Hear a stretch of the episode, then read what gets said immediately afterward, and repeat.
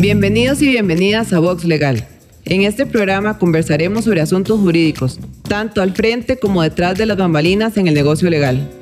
Mi nombre es Carolina Castro, encargada de las relaciones corporativas en Oficium Legal. Mi nombre es Gina Araya, soy colaboradora del equipo de Oficium Legal. En este espacio buscamos compartirles un poco de nuestro día a día en el quehacer legal y así acercarles al derecho público desde una perspectiva más humana. Un cálido saludo a todos nuestros oyentes en Costa Rica, Perú, Estados Unidos, España y todos los demás países que también nos, nos han venido escuchando, así como apoyando en este programa. Gina y yo queremos darle la bienvenida a este episodio en el cual abordaremos acerca del arbitraje doméstico en contratación administrativa, el cual fue el tema de mi tesis y me encanta. Hola a todos y todas. En este episodio además tenemos un invitado de honor, quien cuenta con un gran conocimiento y una amplia experiencia en el área. Caro, contanos quién es nuestro invitado especial. Claro, con todo gusto. Hoy tenemos el agrado de presentarles a don Aldo Milano Sánchez doctor en Derecho Público en ULACID, doctor en Derecho Constitucional en la UNED España, abogado especialista en Derecho Público con más de 30 años de experiencia. Don Aldo es socio director de consultores en Derecho Público, colaborador del Observatorio de Contratación Pública fundado por el Ministerio de Economía y Hacienda y la Universidad de Zaragoza, España. Don Aldo también es árbitro del Centro de Conciliación y Arbitraje de la Cámara de Comercio de Costa Rica y del Centro Internacional de Conciliación y Arbitraje de la American Chamber of Commerce. Ha participado como perito experto en Derecho Administrativo en diversos arbitrajes en el Centro Internacional de Arreglo de Diferencias Relativas a Inversiones, institución del Banco Mundial con sede en Washington. Bienvenido, Donaldo. De verdad, un placer para nosotras tenerlos en este espacio tan especial. Oh, encantado, más bien muy agradecido de, de, la invitación y con mucho entusiasmo de transmitir algo del conocimiento pues, que hemos ido acumulando en el tiempo. Nuevamente, muchísimas gracias por estar en este episodio. Quisiera dar una breve introducción y es que, bueno, abarcaremos aspectos relevantes e interesantes acerca del arbitraje doméstico en materia de contratación administrativa en Costa Rica el arbitraje nacional en la contratación administrativa es un método de solución de controversias donde al menos una de las partes es un sujeto de derecho público. Este mecanismo se basa en autonomía de la voluntad de las partes con el propósito de resolver uno o varios conflictos de intereses presentes o futuros de naturaleza patrimonial y disponible a través de un mecanismo distinto al judicial. Cabe destacar que esta área del derecho se encuentra regulada por la Ley de Resolución Alterna de Conflictos y Promoción de Paz Social, así como la Ley de Contratación Administrativa, la cual, por cierto, será derogada a partir del 1 de diciembre del año en curso, en el momento en el que empezará a regir la nueva Ley General de Contratación Pública. Por eso, hoy debemos tomar en cuenta ambas leyes, entre otras que compartiremos más adelante, así como en la información de este episodio. Muy bien, don Aldo. Ahora sí, ¿cuándo es el momento oportuno para incorporar el acuerdo arbitral en los procesos nacionales de contratación administrativa? Eh, si la administración incorpora un acuerdo arbitral únicamente en el cartel, ¿esto es válido? Con relación a, a este tema, hay, no hay una única respuesta. Hay que decir que una de las opciones, pero no la exclusiva, es la que usted comenta, es decir, que la administración desde el momento en que redacta el cartel de la licitación incluye pues que las partes en caso de un conflicto deberán resolverlo por la vía arbitral. De hecho, a mi juicio, el que no lo haga es un tema sujeto a objeción. Es decir, yo podría pensar que eh, un cartel que no incluye una cláusula arbitral en un contrato de cierta magnitud, pues podría ser cuestionado por eh, precisamente eh, no prever esa, ese mecanismo de solución de conflictos. De modo que esa es una opción, pero no la única. La otra opción, también legítima, es que si ya surge el, conflicto, por decir algo, en la fase de ejecución del contrato, que, que deriva de, la firmeza de la adjudicación, pues las partes pueden suscribir un acuerdo arbitral mediante el cual deciden resolver el conflicto mediante el arbitraje y ahí pues definirán si es un arbitraje doméstico, es un arbitraje con un árbitro unipersonal o un tribunal, si es un arbitraje institucional sujeto a un reglamento determinado de alguno de los centros, o si es un ad hoc regulado por la ley, etcétera. Entonces, en realidad no existe una única, vamos a ver, no, existe una única alternativa que sería haberlo incluido dentro de las disposiciones del cartel, sino que también existe esa posibilidad. Y una última es si el conflicto lo, lo, justifica, pues que eventualmente el arbitraje surja de eh, una gestión del contratista que eventualmente califique como inversionista extranjero y pueda ampararse algún tratado internacional, un tratado bilateral de inversión o una, un capítulo de inversión de un tratado de libre comercio que eh, le dé esa posibilidad de acudir a un arbitraje internacional de inversión ante el CIAD, ¿verdad? Que esa, esa sería tal vez una tercera opción. Eh, menos probable porque el costo de, de, estos arbitrajes es muy elevado, de modo que pues solo lo encontraría yo viable pues para casos muy, eh, digamos, cuantiosos eh, y obviamente siempre que pues pueda justificarse o sustentarse la jurisdicción del tribunal arbitral en las eh, reglas de derecho internacional de inversión que correspondan. Muchísimas gracias, don Aldo.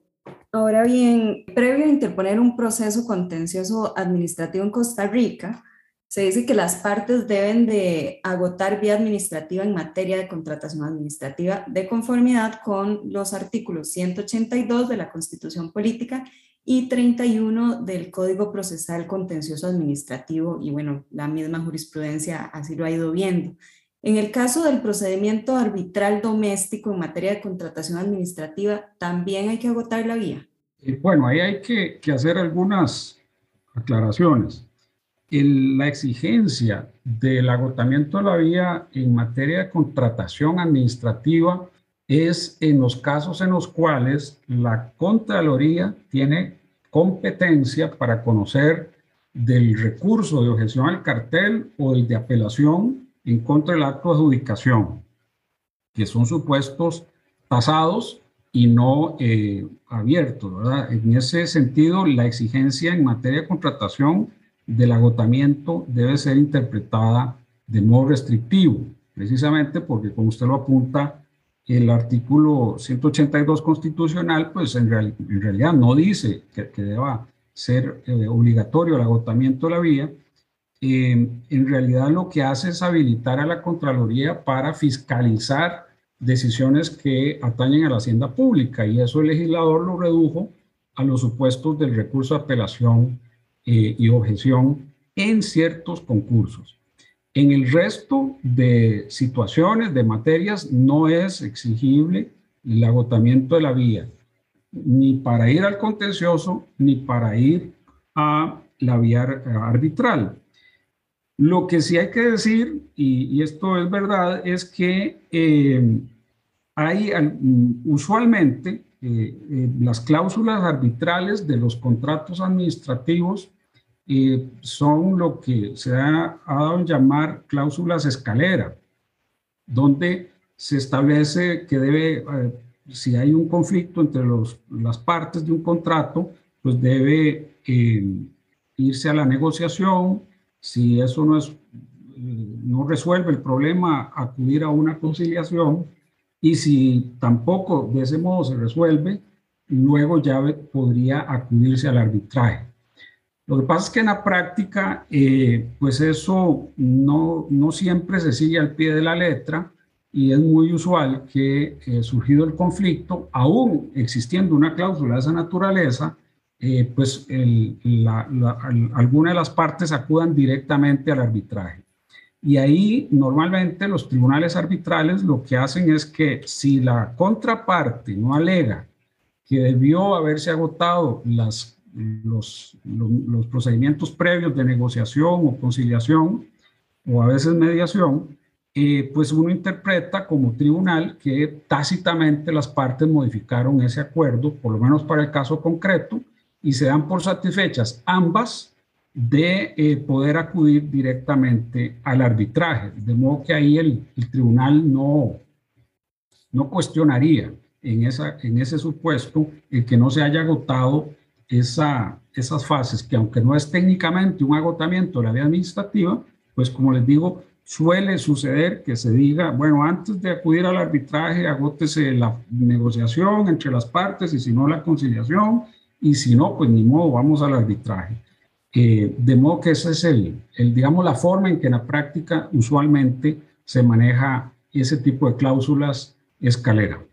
Muchísimas gracias por su amable explicación, don Aldo. También nos gustaría conocer qué sucede si hubiese algún conflicto entre las partes durante la ejecución de un contrato derivado de una licitación o concurso público nacional y se llegara a abrir un procedimiento arbitral, ¿se podría proponer a un funcionario público como testigo? ¿Cuál es su criterio? Eh, sí, bueno, ahí, ahí comentar un poco el código eh, procesal contencioso administrativo ajustó ese, ese tema específico de, de, lo que en la práctica se ha dado a llamar el testimonio de funcionario. Eh, la ley reguladora de la jurisdicción contenciosa administrativa eh, sí tenía una regulación eh, más restrictiva, que era que la declaración de un funcionario a título de testigo debía hacerse por escrito y mediante declaración jurada. Entonces se daba un, procedimiento muy tedioso porque si había que pedirle que ampliara su declaración, de nuevo había que hacer la solicitud por escrito, esperar a que redactara, se presentara y si nuevamente no era satisfactorio, otra vez había que reiniciar con el procedimiento. Y obviamente cuando se reforma el código y se incluye el concepto del proceso por audiencias, pues la intención era, entre otras cosas, promover el contradictorio eh, con relación a las partes y, bueno, eh, con relación a la, en este caso, declaración testimonial de un funcionario. Entonces, esa regla del código procesal que está en el artículo 83, eh, en realidad, a mi juicio, es absolutamente aplicable en los procesos arbitrales. O sea, no hay ningún motivo para entender que no lo es. Supletoriamente es posible aplicarla. Y, por ejemplo, en los arbitrajes internacionales, eh, en el CIADI, pues, he participado en varias ocasiones y he podido comprobar pues, que funcionarios eh, son usualmente ofrecidos como parte, eh, perdón, como, como testigos, incluso en muchas ocasiones por, por Costa Rica, ¿verdad? por el Estado costarricense, y sometidos al, más amplio contradictorio que uno pueda eh, pensar, ¿verdad? Incluso se rinde una, una declaración por escrito, pero luego se somete al contradictorio de modo oral. Así que sea para arbitrajes locales, domésticos o internacionales, no existe ninguna eh, limitación para que funcionarios, personas funcionarias, eh, declaren de modo directo y oral en los procesos arbitrales. Interesantísimo, don Aldo, y es que evidentemente los funcionarios y los funcionarios pueden estar involucrados en estos procedimientos. Eh, bueno, en cuanto a plazos, don Aldo, la ley RAC únicamente se refiere a la interrupción de la prescripción de una manera muy somera. Sin embargo, ¿existen actos que puedan suspender la prescripción del derecho a reclamo? ¿Cuál es su criterio? Y bueno, ahí en realidad, a mi juicio, no hay, no hay nada diferente en materia arbitral que, en materia de lo contencioso administrativo, ¿verdad? La, interrupción de la prescripción, eh, pues se rige por las mismas reglas, sea un proceso arbitral o sea un proceso de lo contencioso administrativo. La ley de contratación administrativa establece una serie de plazos de prescripción por ejemplo, el, para un reclamo de reajuste de precios o de reequilibrio eh, eh, financiero del contrato, está establecido un plazo de cinco años luego de terminar la relación. Y bueno, ese plazo se vería interrumpido, a mi juicio, mediante el reclamo administrativo ante la administración y, y, en esto pues no habría ninguna, ninguna diferencia, ¿verdad? Eh, si es que se optó por hacérselo a la administración, pero como lo comentaba, también podría directamente acudirse a la vía arbitral si es que es materia arbitrable de acuerdo con el cartel o el contrato. Eh, sí, y pues ese sería, el, digamos, el mecanismo de interrupción de la prescripción. De modo que no, no hay ninguna, digamos, eh, situación particular o diversidad que debamos considerar para el caso concreto de eh, conflictos en materia de contratación y que vean que sean resueltos mediante el arbitraje. Perfecto. Eh, don Aldo, sabemos que las medidas cautelares y el laudo en un arbitraje nacional en contratación pública y en general en derecho público no poseen la regulación necesaria y se ha venido aplicando jurisprudencialmente una tesis restrictiva, teniéndose que tramitar ante la jurisdicción contencioso administrativa. Sin embargo, si se interpuso un procedimiento arbitral y no se está debatiendo sobre potestades de, imperio ni el ejercicio de los deberes públicos que por parte de, de la administración, aún así sería la manera idónea para tramitar esas medidas o ejecutar medidas y laudos o podrían tramitarse y ejecutarse ante el tribunal arbitral. ¿Cuál es su posición? Y bueno, ahí lo que dice la ley hoy día, eh, la ley RAC me refiero, y, y, habrá que atenerse a eso porque aquí hay una clara materia de reserva de ley, es decir, el, el, tribunal arbitral podrá hacer aquello que las partes lo habiliten a hacerlo en la medida en que la ley lo permita.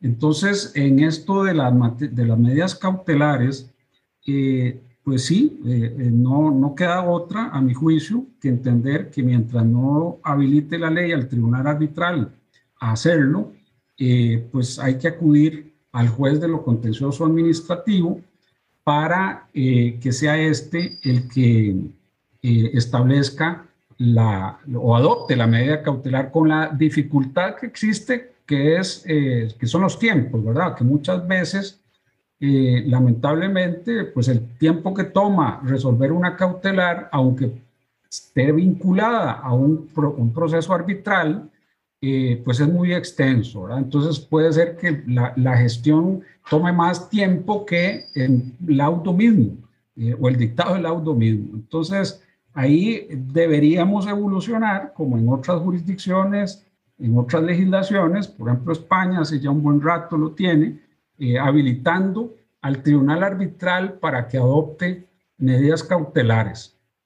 En la ejecución del laudo, eh, yo sí considero que pues me parece que es mejor mantenerlo en lo contencioso, pero más que todo por el, el, el, instrumental que tiene el juez contencioso para ejecutar sentencias o en este caso laudos. Eh, el código en eso eh, pues fue bastante reglamentista en el sentido de que le atribuyó múltiples poderes al juez para asegurarse que lo fallado se ejecutara fielmente. Y bueno, eso es trasladable al caso del laudo arbitral, eh, en el que normalmente, por lo menos en mi experiencia como integrante de tribunales arbitrales, pues uno siempre tiene el cuidado de que eh, no existe eh, no exista una omisión. De hecho, en la ley DRAC, eh, este, en su artículo 58, establece que en el inciso H, aunque las partes no lo hayan solicitado, el laudo debe contener las pautas o normas necesarias y pertinentes para delimitar, facilitar y orientar la ejecución precisamente porque la ejecución le va a corresponder a un juez. Entonces, en realidad esta es una, es una preocupación que siempre debe uno mantener como, como tribunal arbitral para que no surjan en la fase de ejecución de eh, el laudo ninguna dificultad, sino que sea pues algo muy explícito, lo que corresponda al juez de ejecución atender y eh, pues como está esta disposición en la ley RAC, pues normalmente así sucede, ¿verdad? Normalmente los laudos incluso son más explícitos que las sentencias mismas y eso pues le facilita la labor al juez. De modo que en síntesis sí considero que, que debería habilitarse legalmente a los tribunales arbitrales para adoptar medidas cautelares eh, y pues en materia de ejecución pues yo sería más conservador y me, me eh, mantendría eh, con la tesis de que lo haga el juez de lo contencioso administrativo, sobre todo por pues que hay una serie de habilidades que requiere la comprensión de la materia presupuestaria, requiere la comprensión de los distintos mecanismos para, asegurarse la ejecución de un fallo, un laudo una sentencia que ya se ha ido desarrollando en, eh, en la jurisdicción contenciosa por parte del equipo de jueces y juezas de ejecución que están exclusivamente en esa labor y lo hacen a mi juicio bastante bien. Valiosísimo su criterio. A mí me gustaría profundizar un poco acerca de estas dos vertientes jurisprudenciales que se manejan sobre el tema de este podcast, el arbitraje doméstico en contratación administrativa, las cuales resumo. La primera tesis, denominada restrictiva, que señala que la potestad es exclusivamente de la jurisdicción contenciosa administrativa y la segunda tesis acerca del reconocimiento del arbitraje como un derecho constitucional, el cual indica que éste puede ejercer la función jurisdiccional conforme al artículo 49 de la Constitución Política, así como se ha, ha venido sucediendo con la jurisdicción agraria y laboral. Nos gustaría escuchar también su criterio acerca de cuál tesis considera que es la idónea. Hace unos minutos nos, nos dio una visión de que es un poco más procesalista y bueno, pues si fuera este, más idónea para usted la, la segunda tesis, entonces también que nos colabore con su opinión de si considera que alguna materia eh, pueda o no pueda ser resuelta mediante el arbitraje. Eh, bueno, en esto yo soy bastante proclive a entender que un tribunal arbitral tiene amplias potestades para resolver eh, conflictos en los que intervenga una administración pública, eh, inclusive eh, conflictos vinculados al ejercicio de potestades de imperio. Y, tal vez aquí me tengo que extender un poco para, para exponer las razones de, de mi postura, porque no es un tema de gusto, es un tema estrictamente jurídico. Eh, básicamente, esto de la resistencia eh, del arbitraje en el derecho administrativo, en el que lamentablemente la doctrina sigue siendo mayoritaria, eh, nace hace, hace un buen tiempo ya, siglos incluso, a partir de precedentes del Consejo de Estado francés, incluso el primer tratado de derecho administrativo que se escribió eh, que fue escrito por un autor francés, eh, lo incluyó y es el, el, llamado principio de interdicción del arbitraje en derecho administrativo. Aún hoy el, el Consejo de Estado francés lo sigue repitiendo, aunque eh, hay evidencias en la normativa que han ido cediendo. Y eh, no solo con el arbitraje, sino con la, llamada mediación administrativa, que, en Francia tiene un desarrollo muy importante en los últimos años. Eh, y bueno, se dice que eh, es, es el arbitraje y el derecho administrativo son como el agua y el aceite. Lo cierto al final es que la experiencia que se generó en la misma Francia demostró que esto es un tema relativamente sencillo. Eh, se, se, relaciona con la inversión de, Walt Disney en eh, Francia. En ese caso, eh, pues esa empresa quería desarrollar, como en efecto lo hizo al final, un parque en París, pero exigió que se incluyera una cláusula arbitral que amparara su inversión en el medio eh, francés. Y bueno, ahí pues se debatió, eh, se mencionó que no, que eso no era posible y demás. bueno, entonces eh, Disney dijo, bueno, no, entonces no hay parque de diversiones en Francia, en París, si eso no es posible. Buscaremos otro sitio para hacerlo donde sí se pueda amparar nuestra inversión a un arbitraje. Bueno, al final, eh, ¿esto cómo se resolvió? Con una ley que aprobada por, por la Asamblea Nacional Francesa habilitó al Estado para suscribir ese acuerdo arbitral. ¿Esto qué significa? Bueno, que no existe eh, ningún obstáculo eh, a nivel constitucional que impida que las administraciones resuelvan sus conflictos derivados de un contrato administrativo eh, mediante el arbitraje. entonces, ¿qué es lo que hace falta? Bueno, que una ley habilite al Estado a poderlo resolver de ese modo. Y en nuestro caso, esa, existen no una, sino varias normas legales de las cuales yo podría derivar esa autorización legal. En esto, un autor eh, francés que no es administrativista, sino eh, eh, especializado en arbitraje, me parece que hacía la explicación adecuada. Esto no es un problema jurídico, esto es un problema más ideológico o político, si se quiere pero jurídicamente, pues mientras exista una autorización, una habilitación legal para que el Estado resuelva sus conflictos mediante el arbitraje o conciliación o eh, otros eh, mecanismos no jurisdiccionales, pues el asunto está resuelto.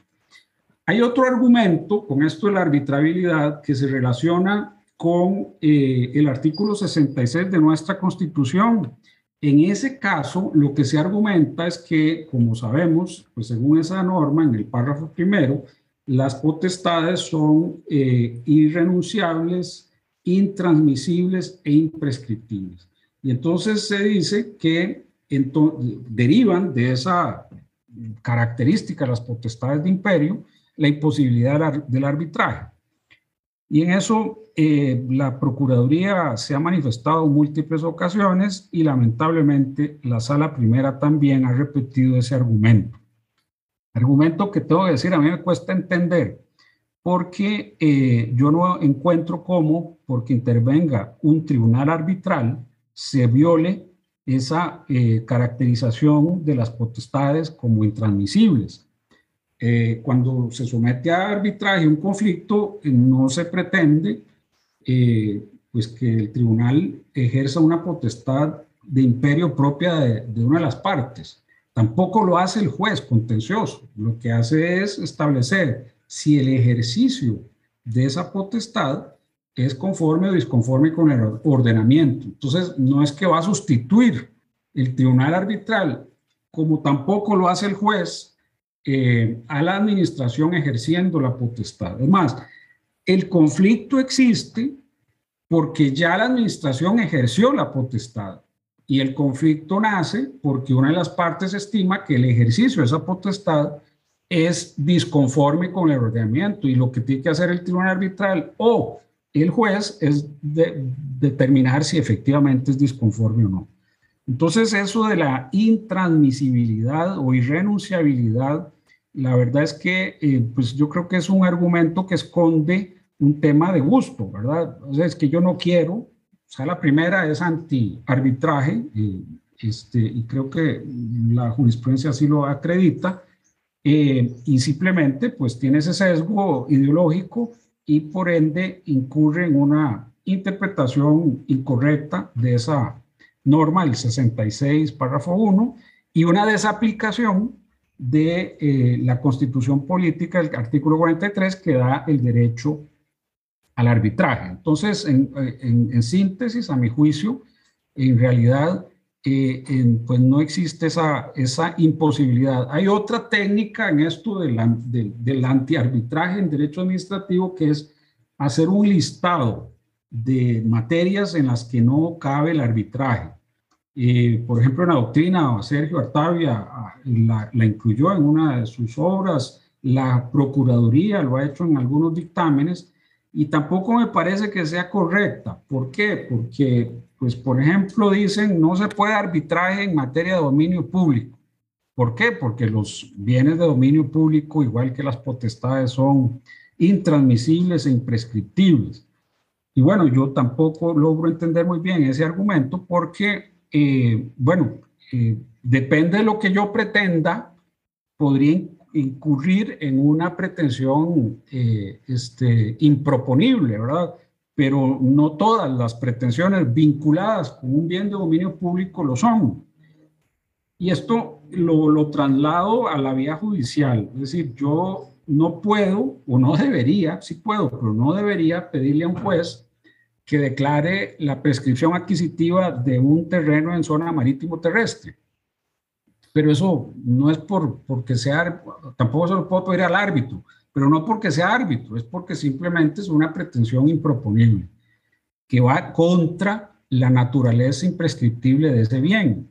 Pero eso no hace que todo lo que tenga que ver con dominio público no sea posible someterlo a arbitraje.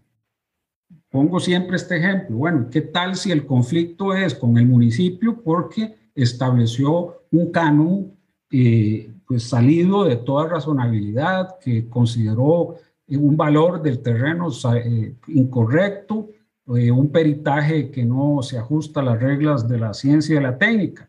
Bueno, ahí es un tema básicamente de confrontar el acto, la, la, determinación del, del, monto del canon con el ordenamiento jurídico. No pretendo por ello afectar el carácter irrenunciable, imprescriptible, eh, indelegable de ese bien, ¿verdad? Es, ese es el punto. Entonces, depende de lo que yo pretenda, será o no arbitrable. Y mucho de esto no tiene diferencia cuando acudo a la vía judicial, ¿verdad? Igual yo no podría pretender que el juez contencioso sustituya a la administración en el ejercicio de una potestad de imperio. Lo que pretendo es que verifique si al ejercerla la administración lo hizo de modo conforme con el ordenamiento. Eh, de modo que eh, ahí pues tendremos que esperar a que esto evolucione, a que se superen los prejuicios ideológicos, porque desde el punto de vista jurídico pues es muy poco o casi que nada lo que necesitamos hacer para que sea viable el arbitraje en contratación administrativa y en el derecho administrativo en general. Excelente, don Aldo. Ha sido sumamente interesante todo lo que nos ha compartido.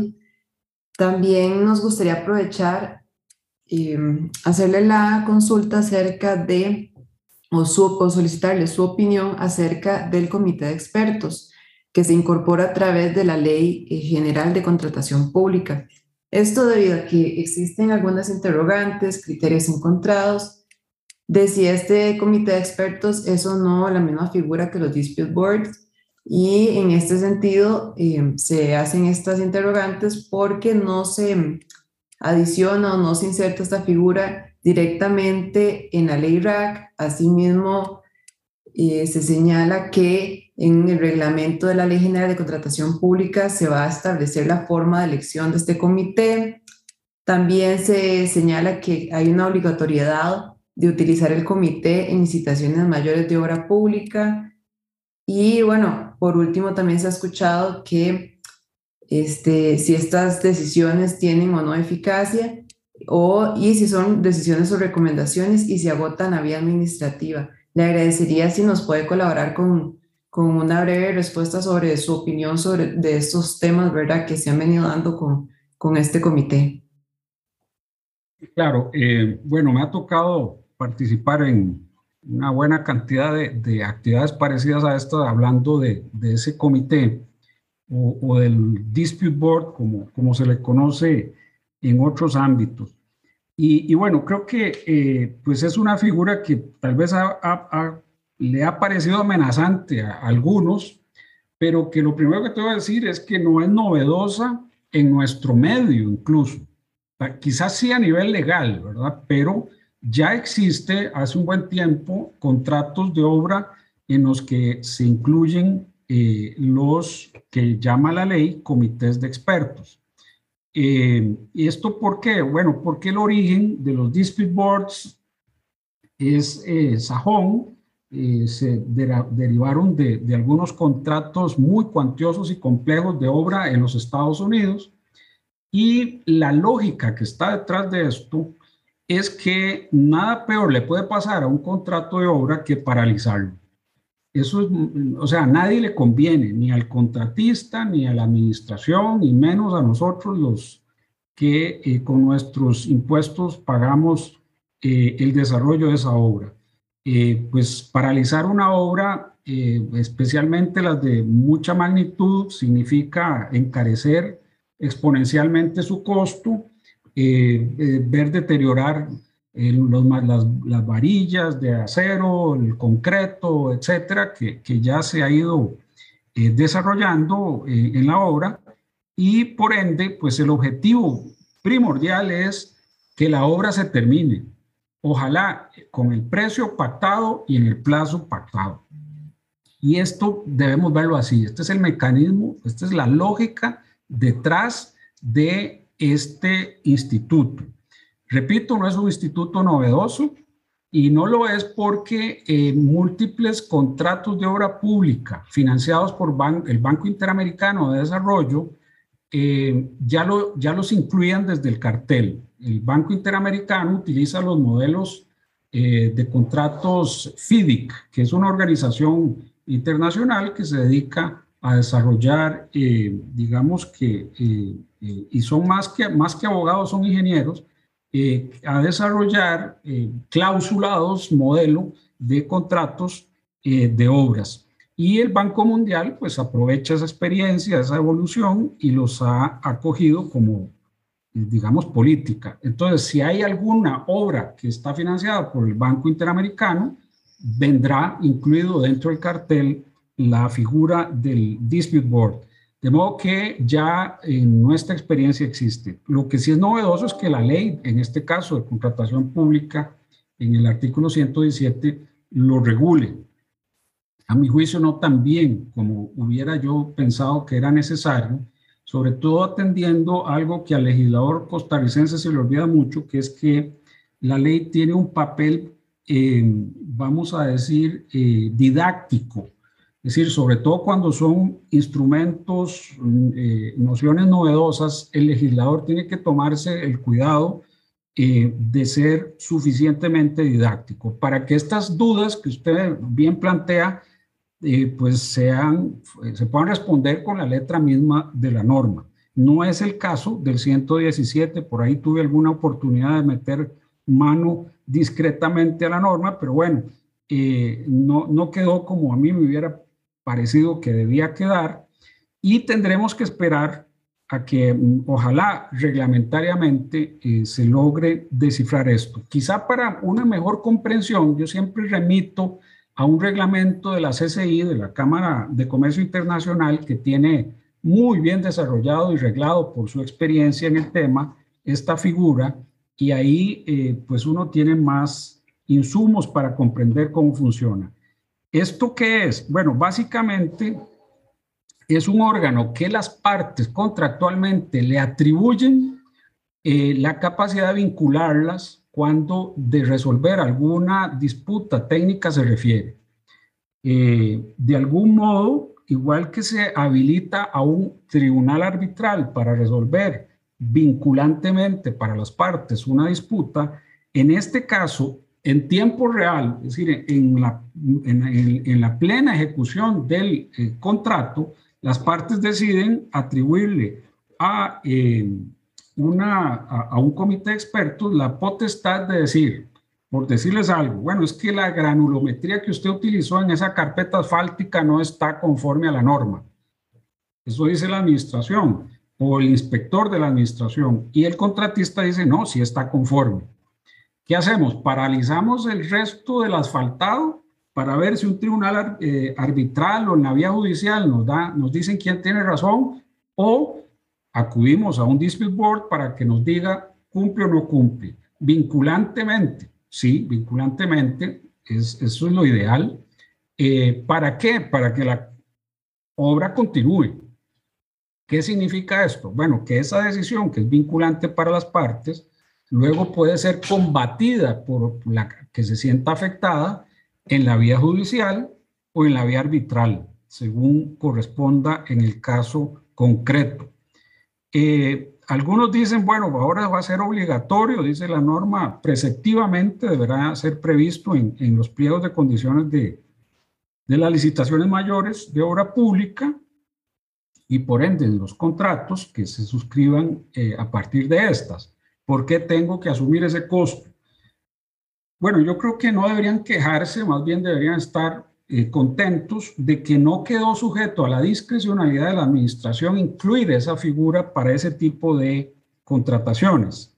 Eh, porque, de nuevo, esto les permite que problemas que normalmente no se resuelven por personas independientes de la inspección de la administración, preparadas, formadas para hacerlo, eh, lo resuelvan en tiempo real y les eviten eh, mayores dificultades en el ejercicio de sus obligaciones eh, contractuales.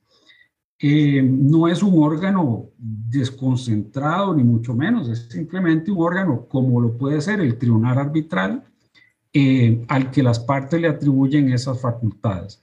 En el derecho comparado eh, hay algunos que, cuyas, eh, digamos, permanecen durante todo el contrato, la ejecución contractual, aunque no haya disputas. En otros casos son ad hoc, como los tribunales arbitrales, es decir, para un específico conflicto. Eh, yo pensaría que para ese tipo de contratos de licitaciones mayores de obra pública, lo ideal es que sí sean, aparte de obligatorios, eh, durante todo eh, la ejecución del contrato, porque eso facilita la toma de decisiones por parte de este órgano. Eh, y por ende, vean que en la norma se habla del comité de expertos permanente, no ad hoc, ¿verdad? ese es el que a mí me parece para cierto tipo de casos que debería ser el, el, el que funcione y que sus decisiones sean vinculantes. Em, lo que surja de ahí, pues está sujeto a debate. lo que decida vinculantemente el comité está sujeto a debate, sea en vía judicial o eh, arbitral, pero lo que nos interesa aquí es que la obra se termine. El interés público eh, que justifica esa obra debe ser atendido en el mayor eh, en el más corto plazo posible, con el mejor precio posible y pues este, esta figura tiene ese objetivo, asegurar esos, esas, e, esos fines de, de, de estas contrataciones eh, y eso beneficia al interés público, creo que también a la administración y también al contratista. Así que eh, pues esta es un poco la explicación de esta figura y tendremos que esperar a ver cómo va a ser reglamentada, porque efectivamente es una única norma extensa, pero una única norma que pues deja algunas dudas que espero yo el reglamento nos ayude a resolver. Interesantísimo, don Aldo. Ahora, conforme a lo que hemos venido conversando, existen varias lagunas en la normativa nacional en torno al arbitraje. De una manera muy general, quisiéramos conocer su opinión sobre cómo podemos mejorar la regulación y las recomendaciones para subsanar los aspectos que no se encuentran normados. Sí, yo, yo, bueno, en algún momento me atreví a escribir sobre ese tema eh, en un libro conjunto con, con Ernesto Ginesta eh, y sugerí algunas modificaciones eh, que, bueno, quiero aprovechar esa pregunta para hacer una aclaración, porque en la, en la, en la doctrina se habla incluso del arbitraje administrativo y hay quienes con razón, y me uno a ellos, critican esa denominación. En realidad el arbitraje es el, el mismo, sea que intervenga una administración pública o no. O sea, el instituto es el mismo. En realidad no debería existir Mm, digamos que ninguna disposición en particular, porque al final eh, la administración en un arbitraje pues tiene los mismos derechos que cualquier otra parte de este tipo de procesos. Donde sí yo encuentro algunos, digamos, algunos temas que sería interesante eh, mejorar en la regulación legal es en temas más operativos. Por ejemplo, en algún momento la que en, aquel momento ocupaba la dirección ejecutiva del SICA, de, AmCham, hizo, dichosamente hizo la consulta, eh, porque las administraciones a veces entraban con, o todavía lo hacen, eh, con el debate de cómo seleccionan al árbitro. Si es una contratación administrativa, si deben o no abrir un procedimiento y demás. Y bueno, eso llevó a un pronunciamiento de la Contraloría eh, diciendo que no es necesario eh, hacerlo. Eh, y, esto tiene que ver con la naturaleza de la relación jurídica que existe entre las partes y el árbitro, sobre lo cual no, no me voy a extender ahora, pero, pero eso, eso explica el que no sea necesario ese, esa contratación. Entonces, en ese tema a mí me parece que sería útil que haya algún, alguna regulación. Y hay otros temas como son las dificultades que tienen las administraciones para depositar los gastos administrativos y de honorarios de los árbitros, pues que por temas de tipo presupuestario y de hacienda pública, pues no son tan ágiles como lo exige el procedimiento arbitral. Entonces, por ahí me parece que, pues sí, merece la pena algunos, algunas precisiones, menores en realidad, pero precisiones útiles al fin. Y el otro tema, pues ya lo adelantamos, es el de las cautelares, ¿verdad? Que yo sí creo, aunque esto no es exclusivo del arbitraje en derecho administrativo, es, tiene que ver con el arbitraje como instituto en general, pues sí sería muy útil precisar que para el caso particular de, de los arbitrajes donde intervengan eh, administraciones públicas, sea posible, si esa es la decisión del legislador, pues que las adopte también el tribunal arbitral y no sea necesario acudir a la vía judicial. Ahí va a haber más resistencia probablemente, pero eh, me parece que es una tendencia en el derecho comparado, el irlo, ir llegando a ese, a ese nivel y pues me parece que por ahí deberíamos tener esa posibilidad. Hay eh, quienes piensan que, por ejemplo, si yo en el reglamento, por ejemplo, del SICA, está establecida la posibilidad de que el tribunal arbitral adopte cautelares, y yo acordé que el arbitraje sería un arbitraje institucional regido por ese reglamento, pues ya no necesito ese aval legislativo. Ahí, en el caso al menos de las administraciones públicas, no estoy tan claro. Me parece que, por toda la explicación que he venido dando, sí se necesita una autorización legal expresa que habilite al tribunal arbitral. que sería por lo menos deseable que sí eh, la ley, el legislador, lo establezca claramente y creo que es deseable también para las propias controversias que se resuelven arbitralmente donde solo son partes de derecho privado. Es decir, es un tema, a mi juicio, sujeto a la reserva de ley.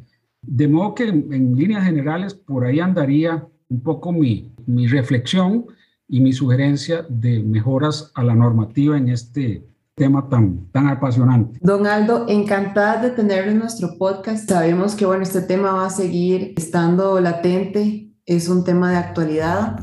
Y bueno, le agradecemos también a todos nuestros oyentes y a Don Aldo por escucharnos, por acompañarnos y les recordamos que pueden seguirnos como Vox Legal en Spotify, Apple Podcast y Google Podcast. También pueden enviarnos sus comentarios o sugerencias a través de las redes sociales de Oficio Legal.